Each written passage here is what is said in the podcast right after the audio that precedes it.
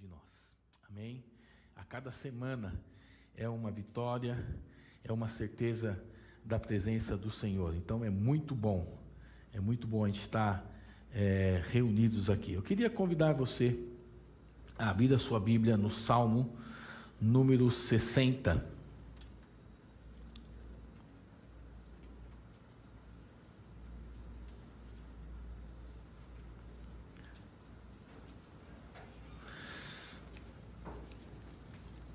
Desculpa, eu disse 60, né? Não, não é 60, é Salmo 96. Salmo 96. Salmo número 96.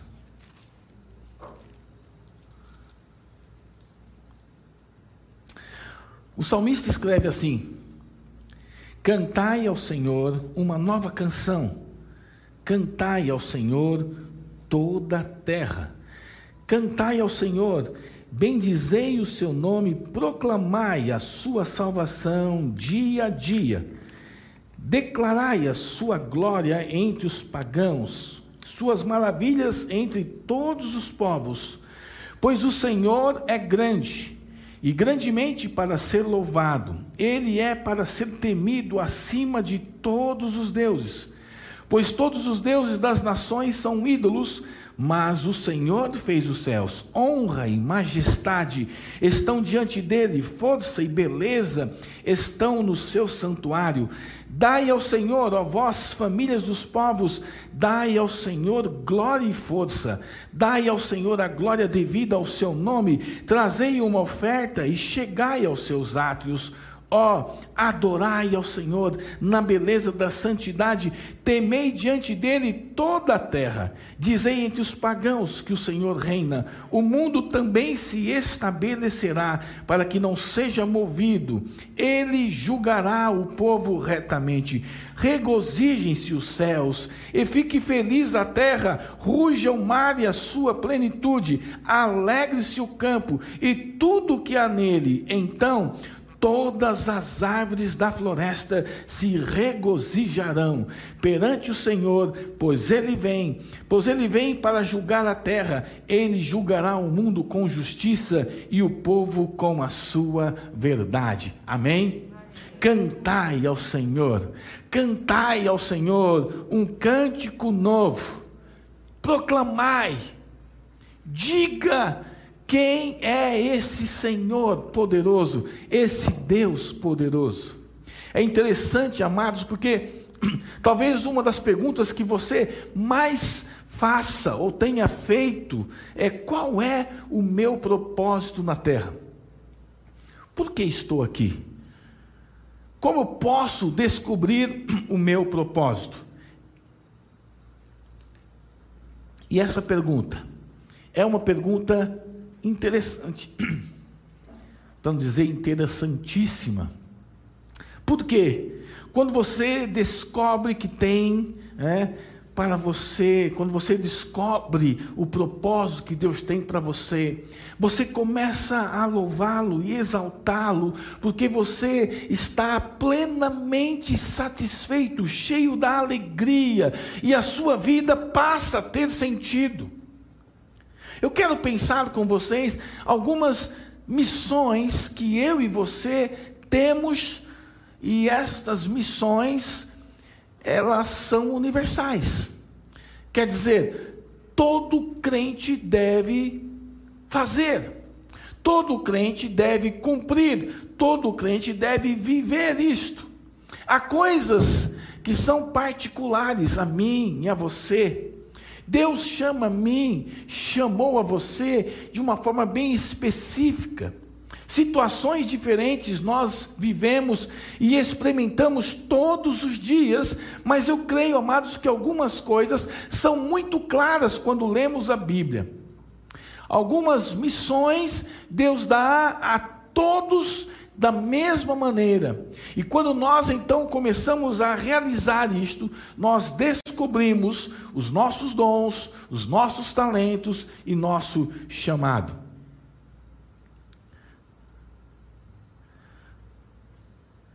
A palavra de Deus chama minha atenção para uma coisa. todo mundo, todos nós, somos iguais perante Deus. Não importa a sua altura, não importa a sua cor, não importa o seu conhecimento, a sua cultura, não importa se você tem dinheiro ou se você não tem dinheiro, nada disso importa. O que importa é que, na verdade, nós fomos chamados por Deus para exercer algumas coisas. E a primeira missão que eu quero pensar com vocês, ela é uma missão vertical. Ela é da terra para os céus. Ela é do homem para Deus. E esta missão nós podemos chamar de adoração. Todos nós fomos criados para adorar a Deus. Isso não, não deixa, quando nós lemos a Bíblia, nós não temos nenhuma dúvida quanto a isso. Eu fui criado para adorar a Deus, você foi criado para adorar a Deus, e é gostoso, amados, que quando nós estamos louvando a Deus, eu não sei qual é o sentimento que você tem, mas é um momento tão gostoso, como nós adoramos hoje, como nós cantamos, que coisa gostosa. E eu fico pensando como vai ser lá no céu. Você consegue imaginar, amados, eu penso que anjo canta muito melhor do que nós. Eu penso. A gente não tem ideia, não, não conseguimos medir como será lá no céu, mas eu entendo e penso que os anjos devem cantar muito bem. Por a perfeição. Alguns de nós cantamos relativamente bem, outros cantam mal, outros cantam muito mal, outros é melhor nem cantar, porque chega a doer o ouvido. Mas sabe de uma coisa? Quando você abre a sua boca e você começa a cantar, não importa se você é afinado ou não, o Senhor olha lá, lá do céu, e Ele se agrada com o seu louvor. Eu acredito, amados, que há um, um, um filtro que sai daqui da igreja Jardim e chega até o céu, e a sua voz chega ali parecida com as, as vozes dos anjos. Eu penso assim. É, a Bíblia não diz a respeito disso. É um pensamento meu, né? Não entenda isso como heresia. Eu penso porque, amados, como é gostoso quando nós estamos juntos adorando o Senhor. E quando eu falo de adorar ou de adoração, não, não é só cantar, não é só tocar, não é só o louvor através da música, embora isso seja muito agradável, isso seja muito bom, mas adoração tem muito mais a ver com uma atitude do coração. Adoração tem a ver com a minha atitude, com aquilo que eu expresso, com aquilo que eu digo para o Senhor aquilo que eu faço. Então a adoração tem muito a ver com atitude. No Velho Testamento, a palavra adoração, né, ela tem também uma palavra bem parecida com, com a adoração, que é se prostrar. Quando nós nos prostramos, essa atitude de prostração, de joelho em terra, de rosto no chão, é uma adoração. É o momento em que eu estou dizendo: eu sou tão pequeno, sou tão falho, eu sou tão insignificante diante do seu poder, da sua glória, da sua majestade. Por isso, amados, a adoração é muito mais do que apenas cantarmos ou tocarmos aqui na frente. Ela tem a ver com a grandeza de Deus, tem a ver com a bondade de Deus, com a misericórdia de Deus, com a graça de Deus. Por isso, nós precisamos aprender uma coisa: a sermos humildes diante do Senhor e adorá-lo, glorificá-lo, exaltá-lo. Primeiro, por quem Ele é. Todas as vezes que nós vamos adorar ao Senhor, primeira coisa que nós temos que ter em mente não é aquilo que Ele faz ou que Ele fez, mas quem Ele é. Então adore ao Senhor por quem Ele é em primeiro lugar. Deus ama ser exaltado. A Bíblia diz que ele está à procura de verdadeiros adoradores. Abra sua Bíblia aí em João capítulo 4. Vamos lá ler este versículo. Né? É um texto que diz que Deus está à procura. E será que ele está encontrando verdadeiros adoradores hoje? João capítulo 4, versículo 23 e o versículo 24.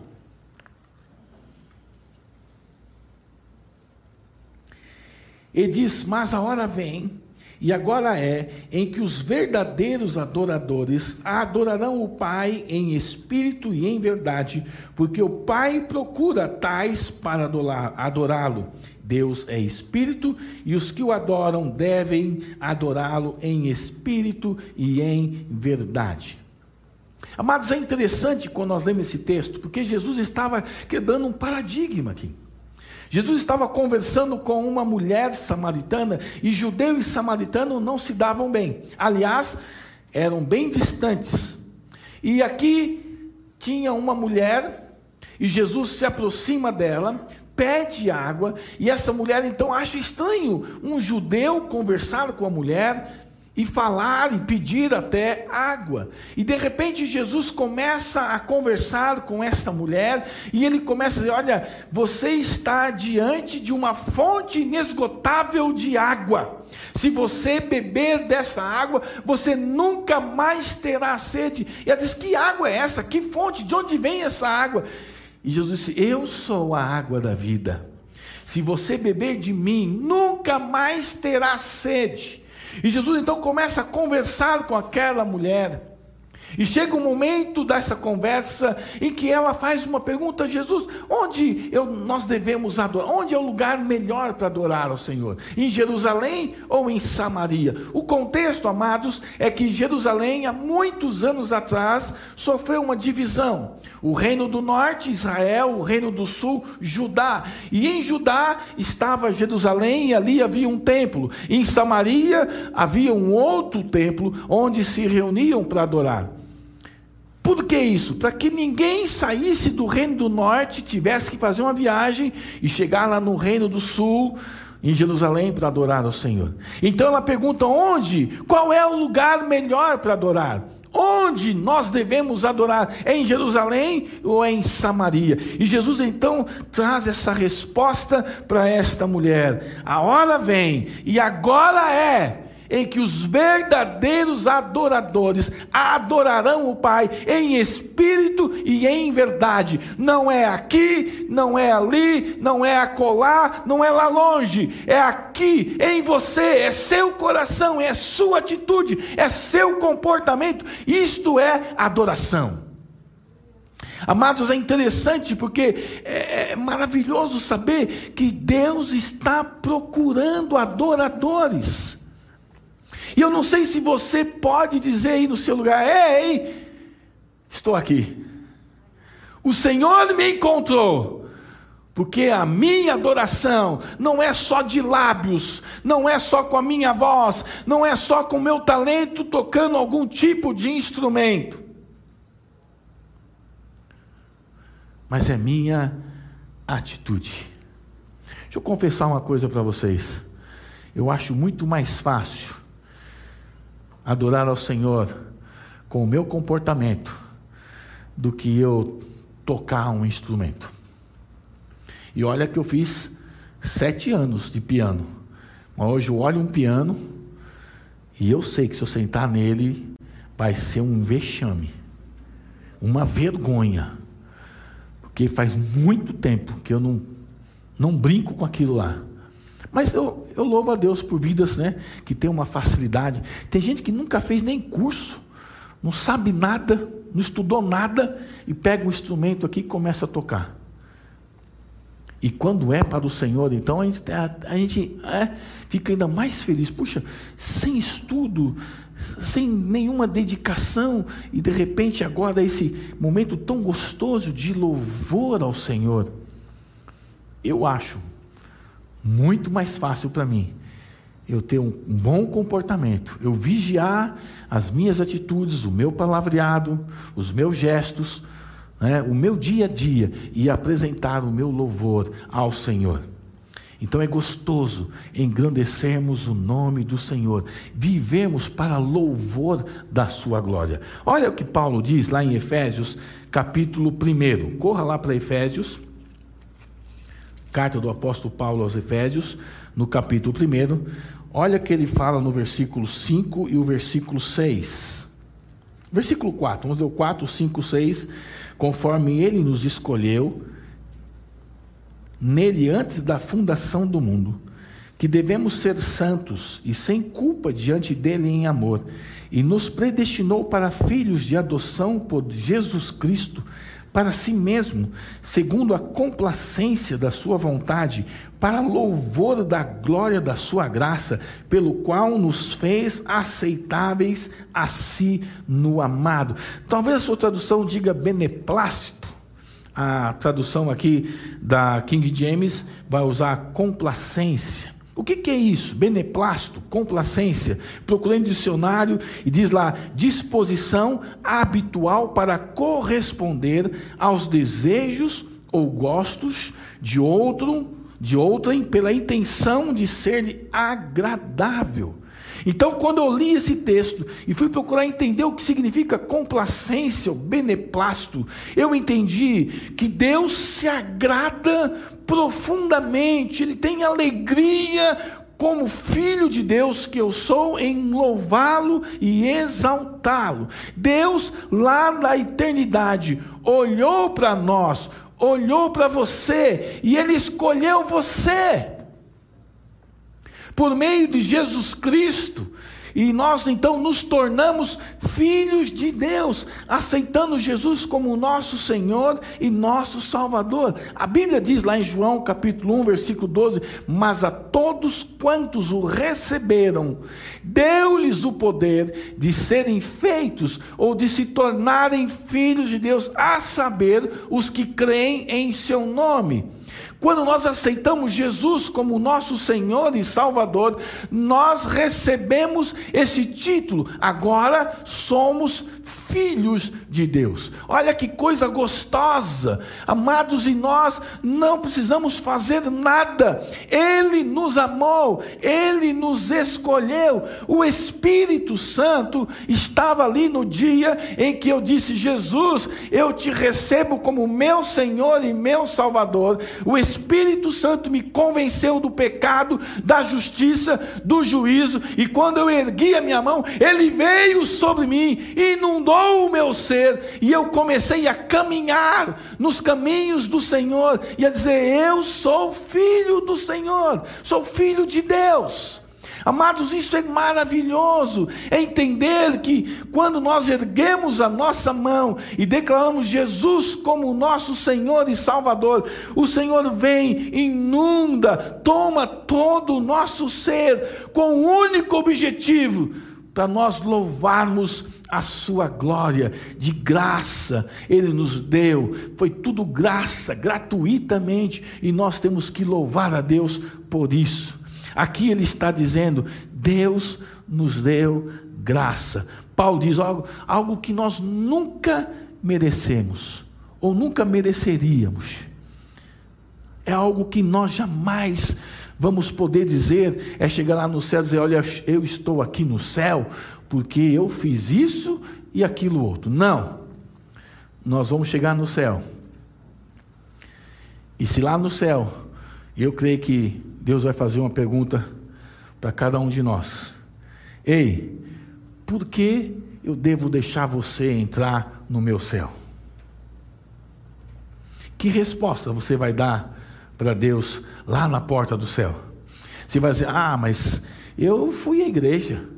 Eu ia à igreja todos os domingos, eu participava de ministérios, eu dava dízimo, eu frequentava as classes, módulos de ensino, né? eu me tornei até membro da Igreja Jardim. E não é essa a resposta. Só há uma resposta. É você dizer: Eu estou aqui e eu vou entrar no seu céu, porque um dia eu aceitei Jesus como meu Senhor e meu Salvador. Amados, o meu culto, o seu culto, a minha vida, a sua vida tem que ser um culto de adoração a Deus de segunda a segunda. Eu não consigo entender que tem algumas pessoas que adoram o Senhor somente no domingo, somente no sábado, no zera. Não. Adoração é algo vertical entre o homem e Deus. E não é só por alguns minutos na semana, mas a minha vida e a sua vida deve ser uma constante adoração. Todo tempo eu preciso estar louvando a Deus, exaltando a Deus por quem Ele é e por aquilo que Ele fez. Eu não merecia ser salvo, eu não merecia o céu, mas Ele me alcançou, Ele me amou primeiro. A Bíblia diz isso. Então, amados, essa é uma missão universal em qualquer lugar do mundo, seja um chinês, um japonês, um coreano, um chileno, um argentino, em qualquer lugar. Eles sendo cristãos, eles precisam entender que devem adorar a Deus. Por quê? Por causa da graça da misericórdia, da bondade de Deus para comigo e com você. Nós não merecemos. Que amor é este? Por isso, amados, como é gostoso quando nós estamos como igreja adorando ao Senhor, louvando ao Senhor. Cantamos a graça, foi pura graça, favor de Deus. Lá do céu, Ele me conheceu, conheceu você e disse: Eu vou escolher o Renan. Eu vou escolher a Dai. Eu vou escolher o Vitor. Eu vou escolher a Rita. E lá no céu, lá na eternidade, ele olha para mim, olha para você, nos escolhe. Você tem liberdade em dizer sim ou não, mas eu louvo a Deus, porque se você está aqui, eu creio que você um dia disse: sim, eu te aceito, eu te recebo como Senhor e Salvador de minha vida. Amados, há muitos anos atrás, eu tomei essa decisão. E olha que eu dizia não para o Senhor, dizia não para o Senhor, não quero, não quero, não quero. Mas um dia, Ele me pegou de jeito. Ele me pegou de jeito. Naquele domingo, quando eu escutei aquele pregador, que nunca tinha visto, eu me identifiquei e aquela palavra veio ao meu coração. A música que ele cantou entrou no meu ouvido e não saiu para o outro, como sempre acontecia. Aquela música entrou aqui, passou pelo meu coração e fez uma mudança. O Espírito Santo estava lá e ele me convenceu do pecado, ele me convenceu da justiça e do juízo, e não teve como dizer não, eu disse sim. E até hoje, eu não me arrependo. Aliás, eu sempre digo isso, né? Talvez se você está aqui me ouvindo pela primeira vez, você veio na igreja a primeira vez, e você tem dúvidas de se quer ou não Jesus, se você quer ou não experimentar essa vida com Jesus, eu desafio você a dizer sim para Jesus. Se você se arrepender, você volta atrás. Mas eu duvido que você se arrependa, porque não tem coisa melhor que ter Jesus como seu Senhor e seu Salvador. Por isso, amados, quando você fala de Cristo, quando você fala do amor de Jesus, quando você fala como ele entrou em você, como ele mudou a sua vida, quando nós éramos ainda pecadores, quando você fala a respeito da bondade de Deus para com você, você não merecia, mas quando você está com um amigo seu ou com algumas pessoas que não conhecem Jesus e você começa a falar daquilo que ele fez por você, você está cumprindo essa primeira missão. Quando você fala de Jesus, quando você proclama Jesus, quando você diz o que ele fez por você, você está adorando Jesus você está adorando a Deus. Então a primeira delas, a primeira missão é vertical com relação a Deus.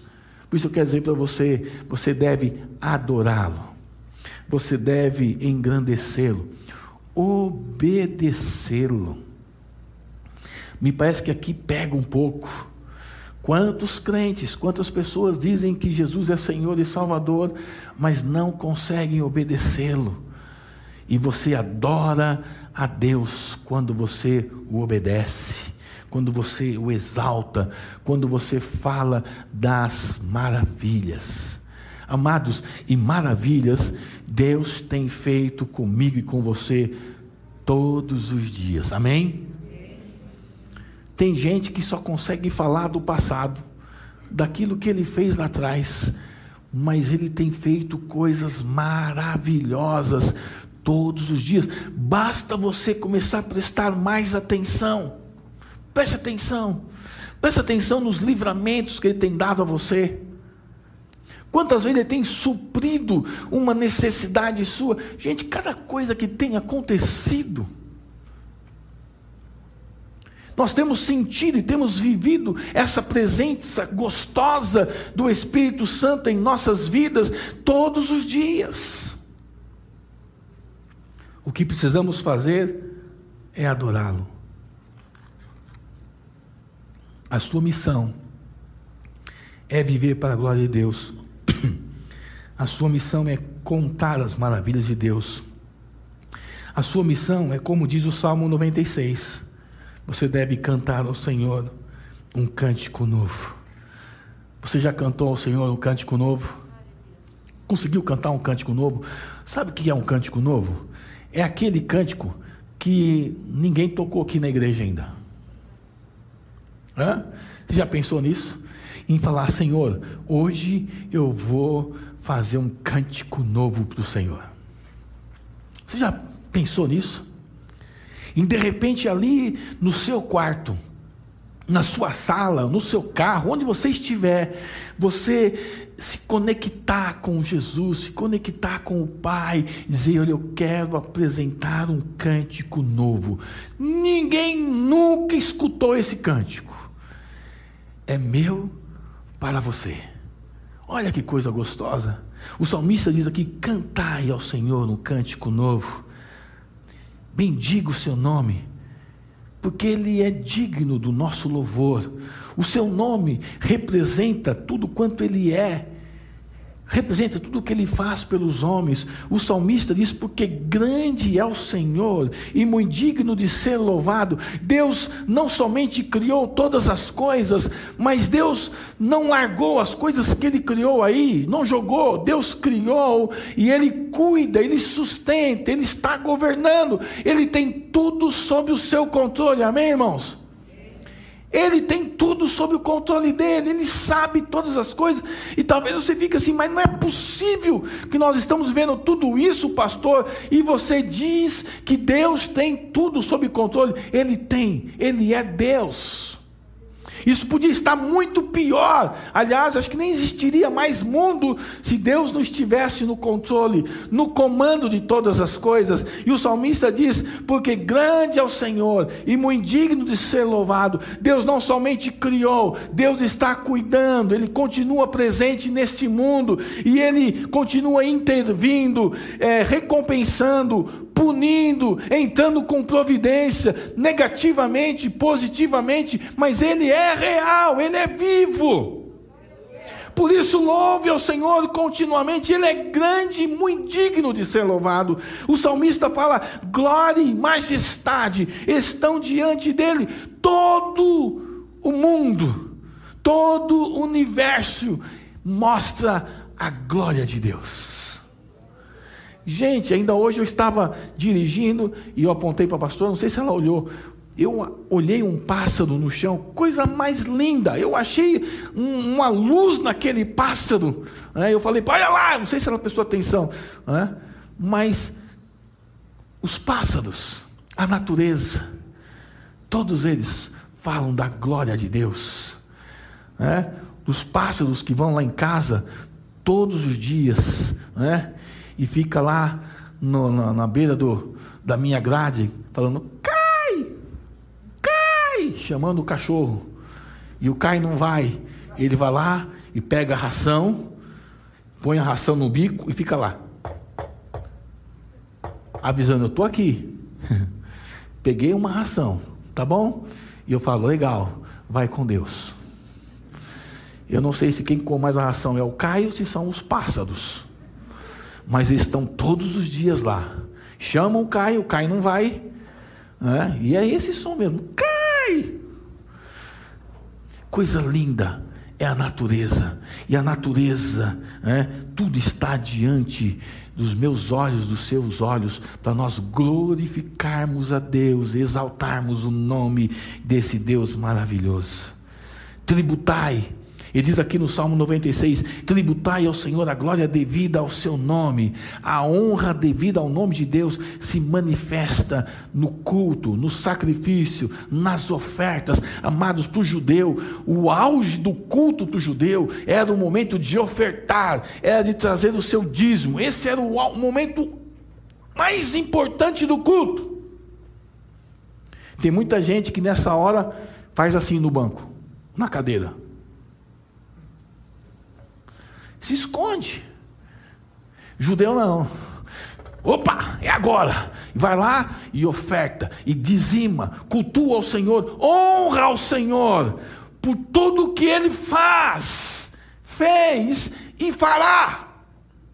Amados, é isso que o salmista está dizendo para mim para você. Tributai ao Senhor a glória devida ao seu nome, exalte ao Senhor com seus bens, com tudo que você possui, porque na verdade tudo pertence a Ele. Os homens devem glorificar a Deus e prestar honra com a sua vida, com a sua vida transformada. Antigamente, antes de Cristo, você era um muquirana, um pão duro, um sovina. Hoje você é generoso, amém? Eu sei que tem gente que não disse amém, não tem problema. O Senhor vai fazer essa obra em você em nome de Jesus, porque você vai experimentar isso. Não é brincadeira, não, gente. A coisa mais gostosa que a gente pode sentir é esse cuidado de Deus, é ver, né? Falando aqui um pouco sobre dinheiro, é ver o que Deus faz com o nosso dinheiro. Tem esticado. É milagre todo mês. Mas eu procuro entender que eu tenho que honrar ao Senhor com tudo aquilo que eu tenho. Este é o Senhor, o salmista fala, e ele espera que nós sejamos instrumentos nas mãos de Jesus Cristo para glorificá-lo e exaltá-lo e louvar aquilo que ele fez por nós. Então, adorador é todo mundo. Você, você, você, ele ali, eu. Todos nós somos adoradores. E isto não é um chamado como, como ele chama alguém para tocar. Né? Deus chamou Adriano para tocar. O Adriano tem sorte que ele toca e canta mais ou menos, né? Porque está longe de ser um anjo. Mas canta. A Fernanda, com aquela voz bonita, Fernanda, está longe de ser anjo. Porque eu fico imaginando como deve ser um anjo cantando, adorando ao Senhor. Nós somos adoradores.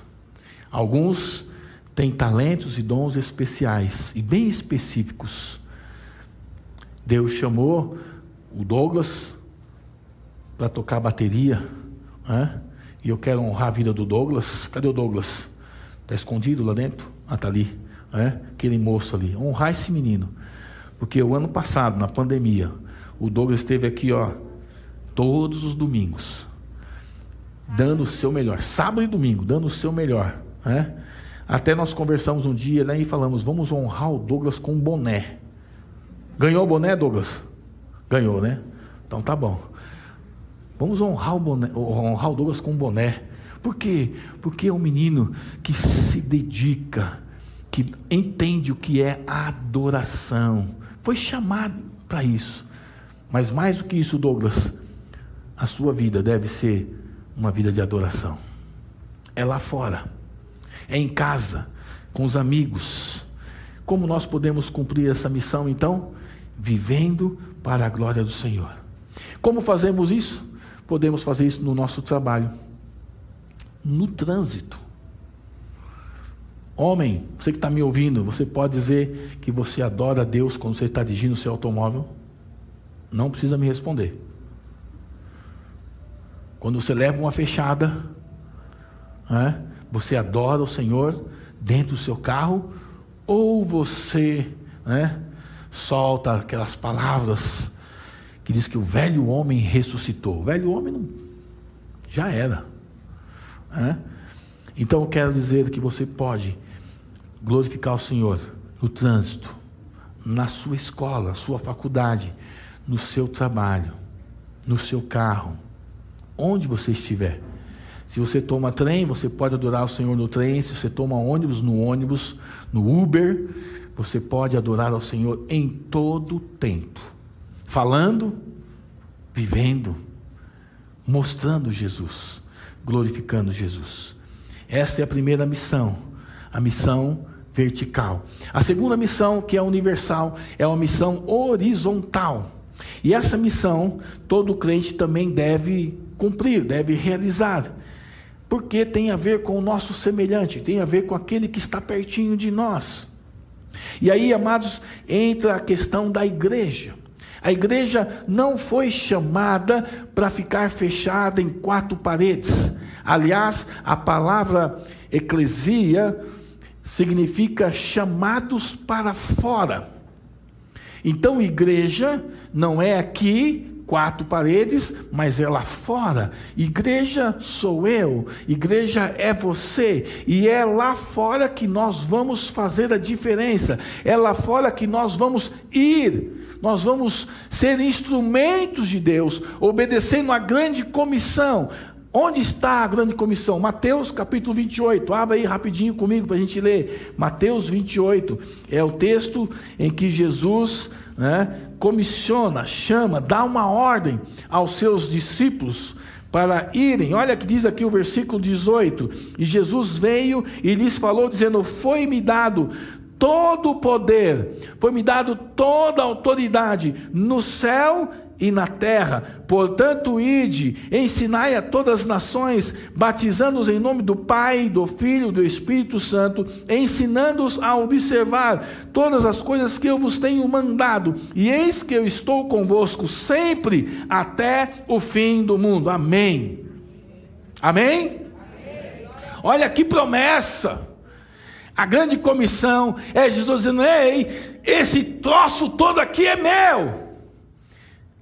Eu tenho autoridade sobre todo mundo e eu empodero vocês. Eu dou autoridade minha para vocês para irem e fazerem discípulos, pregarem a palavra, anunciarem do meu amor, da minha bondade, da minha misericórdia, da minha graça e fazer discípulos. Esta é missão universal, não é um chamado para um só ou outro, não é só para pastor, não é só para presbítero, não é só para um líder ou outro, todos nós somos chamados para fora. E aí, é minha missão, é sua missão. E Deus, e Jesus está dizendo: Eu lhes dou autoridade.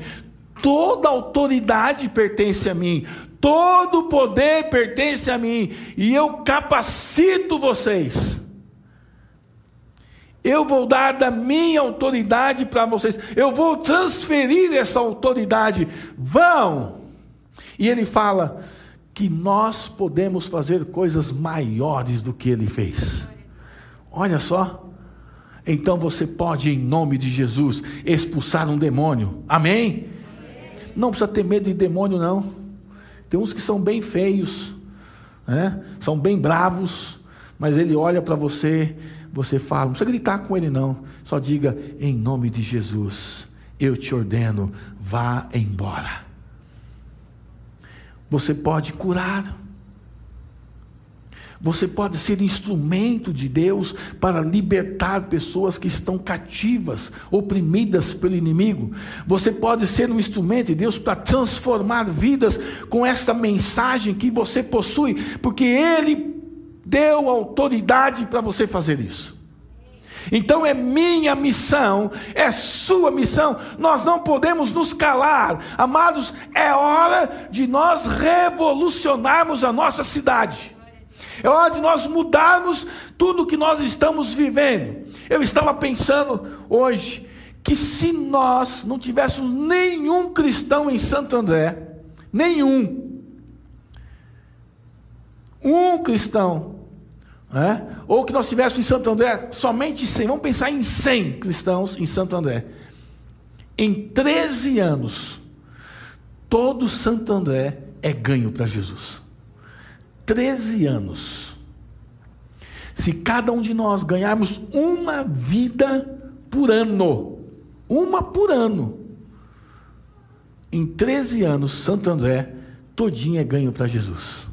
Isso se só tiver 100 cristãos em Santo André. Mas só aqui já tem mais de 100. Então, se eu e você entendermos que esta é a nossa missão, fomos chamados para cumprir o ID de Jesus e fazermos diferença. Ah, Santo André será diferente. Amém? Às vezes chega alguém perto de você, né? Imagina você lá na rua andando, o Jefferson está andando na rua, chega uma pessoa e fala: Ei moço, que oração? O que, que ele pode fazer? Já põe a mão sobre ele e começa a orar. Não, não é eu queria saber. Não, primeiro essa oração aqui. Já abençoa ele, já fala de Jesus na sua oração, já conta para ele na sua oração o que Jesus fez por você. Amados, nós temos mil oportunidades para falarmos de Jesus. As, as oportunidades caem em nossas mãos, elas vêm todos os dias. Então não perca a oportunidade, anuncie, fale de Jesus. Amados, a gente olha a Bíblia e eu quero chamar, chamar a sua atenção para um texto, marquei, deixa eu achar aqui o texto, é, Mateus capítulo 25, né, onde Jesus está falando novamente com seus discípulos, ali no versículo 35, ele diz assim, ó, Mateus 25, porque eu tive fome, deste-me de comer, eu tive sede, deste-me beber, eu era um estrangeiro e me acolheste, despido e me vestistes, eu estava enfermo e me visitastes, eu estive preso e fostes até mim. Então os justos lhe responderão, dizendo: Senhor, quando te vimos com fome, te alimentamos, ou com sede te demos de beber? E quando nós te vimos estrangeiro e te acolhemos, ou despido e te vestimos? E quando te vimos enfermo na prisão e fomos visitar-te? E respondendo o rei lhes dirá: Na verdade, eu vos digo que quando fizestes ao menor destes meus irmãos, a mim o fizestes. Olha que coisa fantástica esse texto. Jesus está dizendo: olha, quando nós fazemos alguma coisa para um pequenino, para um irmão simples, alguém ali que está começando, quando a gente faz, nós fazemos alguma coisa por ele, nós estamos fazendo para Jesus. E quando eu estava pensando nessa palavra, eu lembrei que há um ano atrás nós não estávamos, não estávamos ou não tínhamos ainda esse negócio de pandemia, e nós estávamos lá, os homens, os homens vão lembrar comigo, nós estávamos num congresso, né, é, num retiro, tínhamos lá mais de 50 homens, né, Beto? E naquele retiro, é, o Ricardo, o Alex, nos apresentou uma situação de um rapaz que estava começando a frequentar a nossa igreja, o Nelson, né? ele é venezuelano, não sei se ele está aí hoje, não sei, acho que não, né? mas eu fiquei pensando exatamente na situação desse moço, que sai de seu país, que está sofrendo naquele país, deixa a sua família lá, vem aqui para o Brasil, e ele acaba caindo na nossa cidade, e graças a Deus, Deus levantou homens como Ricardo, como Alex, para desafiar nós, os outros homens, para fazermos alguma coisa para amenizarmos a dor e o sofrimento do Nelson. E amados, foi gostoso, foi maravilhoso, né, Ricardo? Ver o movimento que os homens fizeram. Nós levantamos o recurso para trazer a família dele. Nós ajudamos com casa, ajudamos com os móveis. E amados, nós nos alegramos em ver o que Deus fez na família deste, deste homem. Estivemos visitando, eu e a pastora estivemos visitando eles e escutando o testemunho de vidas, o que eles sofreram lá, como foi o sofrimento no Brasil. E eu fico pensando, amados, quantas pessoas estão vivendo com dor e sofrimento, pessoas que não conhecem a nossa nação, que estão vindo para cá de repente agora, numa cultura totalmente diferente, num monte de gente doida perto dele, e eles precisam de uma ajuda. E aí entra a igreja, entra eu, entra você. E a nossa atitude de amor com esta pessoa, com esta família, mostra Jesus. É exatamente isso que nós temos aqui. Nós, amados, vamos, nós temos que fazer alguma coisa como igreja para ajudar, amenizar a dor, o sofrimento de alguns. Não é só pregar o evangelho nós podemos fazer algo mais. A nossa igreja tem ajudado com quase 100 cestas básicas, algumas famílias carentes, e Deus tem dado condições para nós ajudarmos essas famílias. E tem sido tão bom. Eu acredito que quem está lá entregando essas cestas pode ver a alegria, a expressão dessas pessoas que recebem, né? a gratidão pelo cuidado que a igreja tem tido com eles. Isto é igreja. Por isso eu quero desafiar você a entender o que é esta missão vertical, que é a adoração.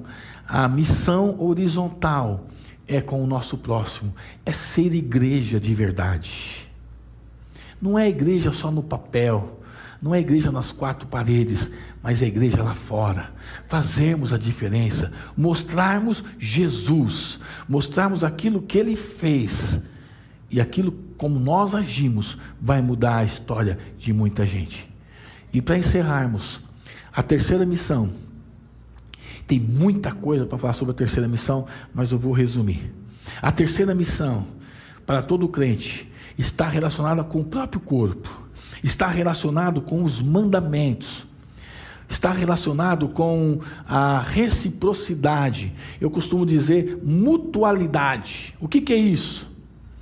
São aquelas expressões na Bíblia que diz assim: uns aos outros.